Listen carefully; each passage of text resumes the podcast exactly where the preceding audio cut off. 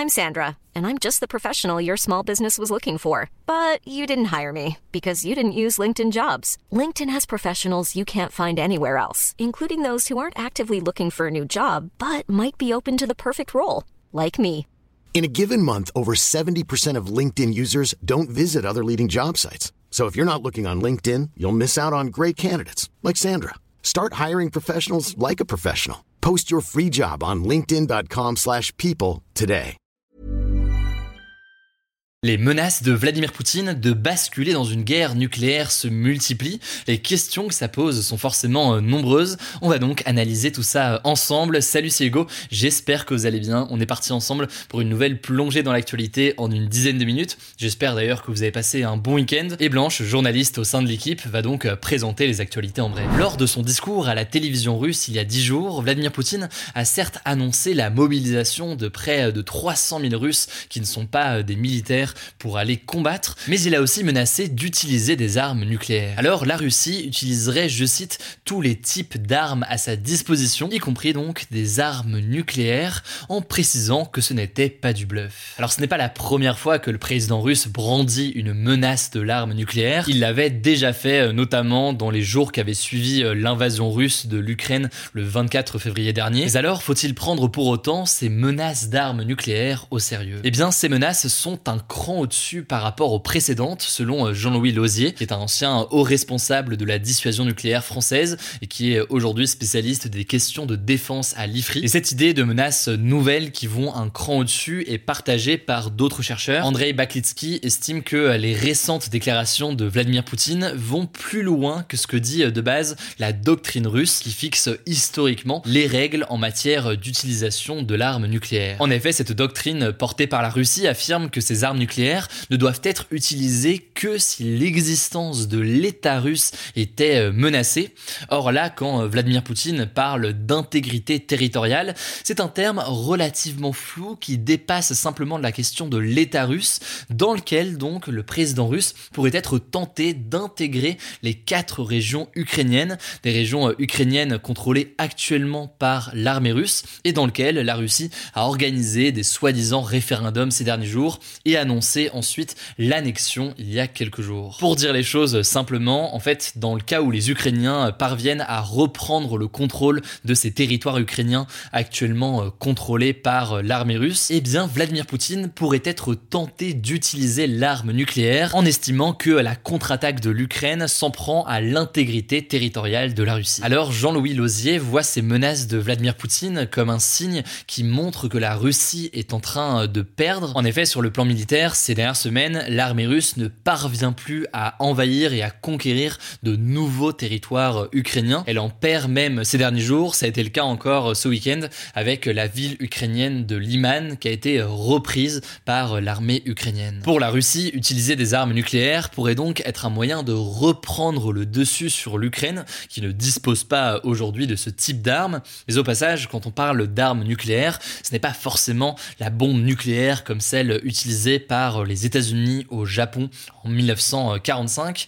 En fait, il existe beaucoup de types d'armes nucléaires, euh, certaines moins puissantes qu'une bombe à grande échelle. On parle beaucoup par exemple ces derniers jours d'armes nucléaires tactiques par opposition aux armes nucléaires stratégiques. Alors ces armes nucléaires tactiques, ça recouvre beaucoup de choses, mais en gros, ça peut être des armes nucléaires complètement destructrices, mais à une échelle et à une superficie, euh, disons, plus petite. Cela dit, selon euh, l'historien et politologue Benjamin Benjamin Haute Couverture, qui a été cité par euh, Le Monde notamment, eh bien ces récentes déclarations de Vladimir Poutine restent des menaces et leur but premier serait de faire peur, faire peur évidemment en Ukraine, mais aussi au sein des pays occidentaux, comme par exemple des pays européens euh, comme la France. Le but, selon euh, Benjamin Haute Couverture, c'est en fait de diviser l'opinion publique dans ces pays occidentaux pour que une partie de la population commence à appeler les gouvernements occidentaux à cesser d'aider aussi fortement l'Ukraine comme ils le font aujourd'hui Et d'ailleurs, en janvier 2022, Vladimir Poutine avait lui-même officiellement déclaré que ce serait trop risqué de tomber comme ça dans une guerre nucléaire et que ce serait une guerre vaine, puisque une guerre nucléaire ne peut pas être gagnée. En effet, cette idée qu'une guerre nucléaire ne peut pas être gagnée, c'est un peu le principe de la dissuasion nucléaire. Chacun a peur que l'autre utilise l'arme nucléaire, et donc personne n'aurait intérêt à rentrer dans cette escalade nucléaire. En effet, en cas d'attaque nucléaire de la Russie sur l'Ukraine, on peut imaginer que des pays alliés de l'Ukraine, que ce soit les États-Unis ou encore la France, eh bien décident de riposter cette fois-ci donc contre la Russie et avec eux-mêmes l'arme nucléaire, ce qui entraînerait forcément une escalade absolument destructrice pour tout le monde. Enfin, il faut noter que en utilisant des armes nucléaires, eh bien la Russie pourrait se retrouver euh, réellement euh, isolée. En effet, aujourd'hui, il faut bien comprendre que la Russie est certes isolée des pays occidentaux, les États-Unis, l'Union européenne, etc. Mais de nombreux pays n'ont pas pris de sanctions économiques contre la Russie. En effet, ces dernières semaines, la Chine, la Turquie ou encore euh, l'Inde, par exemple, continuent de développer des échanges économiques importants avec la Russie. Or, eh bien, selon plusieurs experts, tout cela pourrait changer fortement si la Russie utilisait des armes nucléaires dans les prochaines semaines. En tout cas, selon Andrei Baklitsky, l'emploi d'une arme nucléaire par la Russie serait véritablement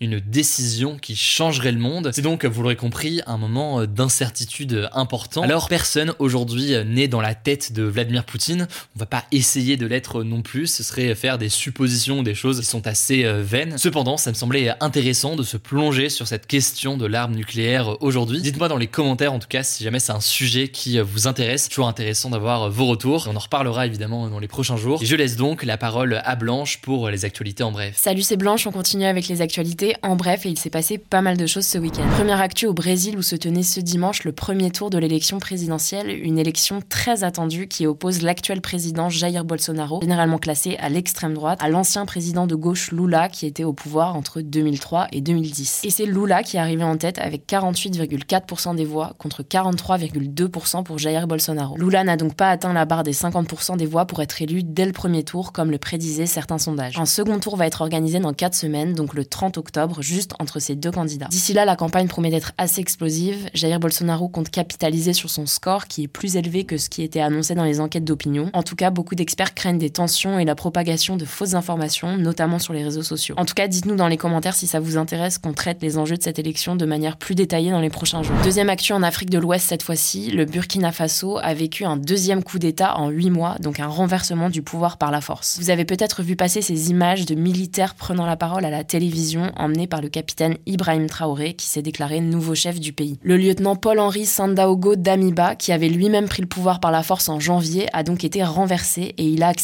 ce dimanche de démissionner officiellement de son poste sous la pression. Le nouveau chef du pays a immédiatement annoncé la fermeture des frontières terrestres et aériennes du Burkina et il a aussi appelé, je cite, à cesser les actes de violence et de vandalisme contre la France, alors que l'ambassade de France et une bibliothèque française à Ouagadougou ont été prises pour cible par des manifestants ce dimanche. Je vais pas rentrer dans les détails, mais en gros, ces manifestants accusent la France de soutenir l'ancien chef de l'agent militaire qui était au pouvoir, Paul-Henri Sandaogo. Bref, la situation est très tendue dans le pays, on continuera de vous informer là-dessus. On passe à une troisième actu en Iran cette fois-ci, où les manifestations contre le régime islamique au pouvoir qui ont commencé il y a deux semaines se poursuivent. Ce dimanche soir, de violents affrontements ont eu lieu entre les forces de l'ordre et des étudiants autour d'une prestigieuse université de Téhéran, la capitale du pays, l'université de technologie Sharif. En gros, des centaines d'étudiants s'étaient rassemblés pour défendre notamment les droits des femmes et dénoncer des arrestations d'étudiants qui ont manifesté ces derniers jours. Selon plusieurs journalistes et associations, la police aurait encerclé les étudiants, tiré au paintball et dispersé des gaz lacrymogènes. Et selon la chaîne de télévision Iran International, au moins 100 étudiants ont été arrêtés par la police. Quatrième continent pour cette quatrième actu, malheureusement ce n'est pas du tout une bonne nouvelle. Au moins 125 personnes sont mortes sur l'île de Java en Indonésie suite à des bagarres et des mouvements de foule dans un stade de football ce samedi soir. C'est l'une des plus grandes catastrophes de ce type dans un stade de sport, tout pays confondu, et ça montre que le phénomène des violences dans les stades de football, qui a été beaucoup dans l'actualité en France l'année dernière, est aussi un problème mondial. Retour en France pour la cinquième actu, la Cour de justice de la République, qui juge les crimes ou délits commis par les membres du gouvernement, a ordonné qu'un procès pour conflit d'intérêts soit organisé contre Éric Dupont-Moretti, l'actuel ministre de la Justice, confirmant une décision de 2021. Concrètement, Éric Dupont-Moretti est accusé d'avoir profité de sa fonction de ministre de la Justice pour interférer dans des affaires avec des juges à qui il était opposé à l'époque où il était avocat. De son côté, Éric Dupont-Moretti nie tout cela et ses avocats ont annoncé qu'ils avaient saisi la Cour de cassation, qui est en gros la plus haute juridiction de l'ordre judiciaire, pour justement contester cette décision qu'ils estiment contraire à la loi. Alors pour plusieurs responsables politiques de l'opposition Éric Dupont-Moretti devrait démissionner, mais pour l'instant, depuis le début de cette affaire en 2021,